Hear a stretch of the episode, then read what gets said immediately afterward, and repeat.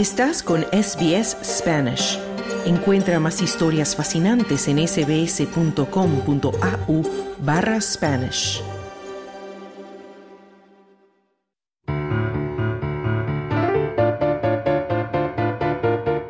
Tiempo libre.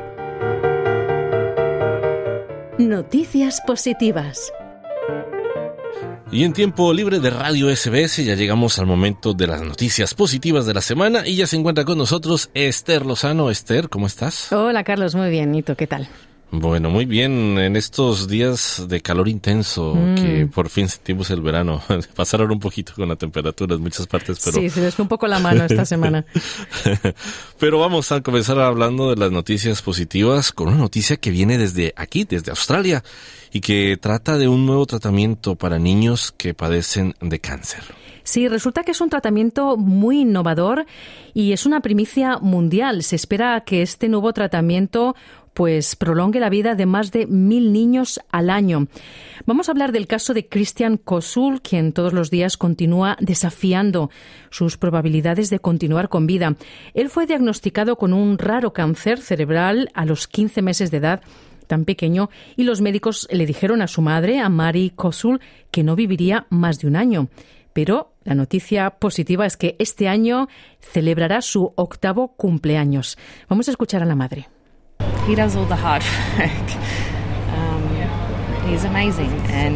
Él hace todo el trabajo duro, es increíble. Todos estamos muy agradecidos y bendecidos de que esté aquí, decía la madre de Christian.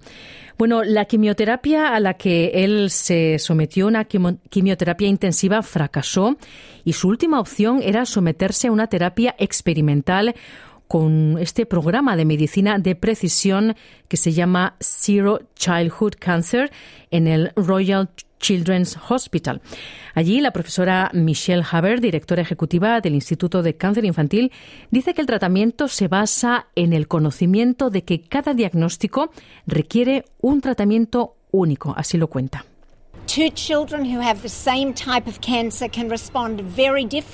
Dos niños que tienen el mismo tipo de cáncer pueden responder de manera muy diferente al mismo tratamiento. Una talla no sirve para todos. Los tratamientos estándar simplemente no funcionan para todos los niños, decía la profesora Michelle Haber. Este programa, que como digo es pionero, identificó la genómica específica del cáncer de Christian, lo que permitió a los médicos utilizar una terapia oral dirigida y mucho menos invasiva que además el niño no podía tomar en su propia casa. Y solo en un mes el tumor de Christian se había reducido. Y el presidente de los ensayos clínicos, el profesor David Ziegler, dice que este resultado de Christian fue experimentado por la mayoría de los niños que se habían involucrado en este ensayo. Así lo cuenta el profesor. About 70% of those had benefit. Either their tumour stopped growing. Más del 70% tuvo beneficios con este tratamiento, o bien su tumor dejó de crecer o en algunos casos se redujo o desapareció por completo, explicaba el doctor Ziegler. Así que alrededor de 900 niños han sido ya referidos a este programa de prueba llamado Cero desde el año 2017. Están utilizando este sofisticado análisis genómico está diseñado para determinar los impulsores del cáncer y un, un, medicamento más efectivo y a menudo mucho menos tóxico. Bueno, y hasta ahora este tratamiento tan especial solo estaba disponible para aquellos niños a los que se les daba pues menos de un 30% de posibilidades de sobrevivir. Pero ahora el profesor Haber dice que el éxito del ensayo hará que se vaya a ampliar en los próximos meses.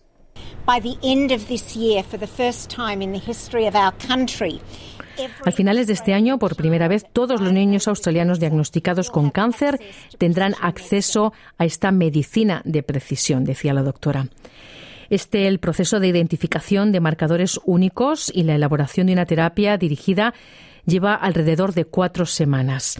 Y el profesor David Einstein del Royal Children's Hospital dice que esto marca un gran paso adelante en los esfuerzos para hacer que el cáncer pediátrico no sea letal dentro de una generación. Esta noticia está dando a todos un poco más de energía y un poco más de impulso porque no nos gusta decir que no hay nada más que podamos hacer, decía el profesor Einstein. Y el análisis de estos mil pacientes se va a compartir internacionalmente para ayudar a los esfuerzos de otros en la lucha contra el cáncer infantil en otros países. Y dice Marie Kosul que dar a más familias la esperanza de que como Cristian sus hijos también puedan volver a tener una vida normal es muy especial. Estamos aquí hoy para compartir la historia de Christian y para dar a otras familias la esperanza de que incluso si tienen un mal diagnóstico hay una posibilidad.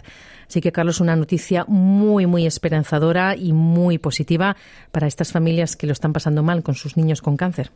Y que muy seguramente van a recibir también con mucha felicidad no solo personas en Australia, sino en el mundo Seguro. entero. Y vamos a cambiar radicalmente de tema y vamos a hablar de una estrella musical que había desaparecido de la escena por varios años y que fue muy exitosa entre los años 80 y 90. Sí, se trata del cantante Luis Miguel. Es uno de los mayores artistas de la música latinoamericana y acaba de anunciar este, esta semana su regreso a los escenarios para el 2023, tras una pausa de cuatro años.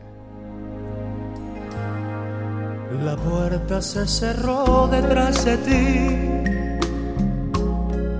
y nunca más volviste a aparecer.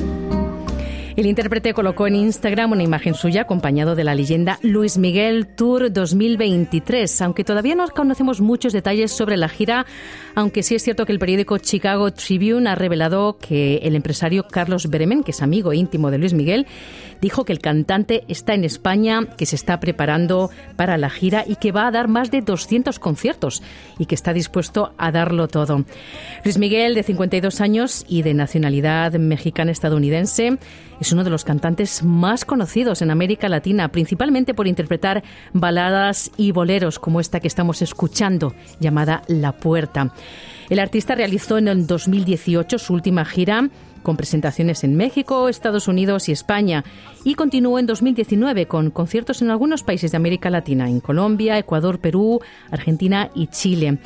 Y precisamente en ese mismo año, Netflix estrenó una serie sobre su vida, en la que le interpreta a su personaje el actor mexicano Diego Boneta y se estima que el Sol, que es como se le conoce a Luis Miguel, recibió cerca de 35 millones de dólares por exponer su vida aderezada de ficción. Y bueno, también decir que Luis Miguel está celebrando este año 40 años de carrera y en ese tiempo ya ha hecho 22 giras y ha ganado varios Grammy. Y además es uno de los artistas latinos más escuchados en plataformas como Spotify. Así que a los seguidores de Luis Miguel, esta buena noticia de que vuelve a los escenarios, Carlos. Muchas personas de nuestra comunidad definitivamente van a estar pendientes del regreso de Luis Miguel. Seguro que sí. Esther Lozano, muchísimas gracias por las noticias positivas de la semana. Un saludo para todos. Dale un like, comparte, comenta. Sigue a SBS Spanish en Facebook.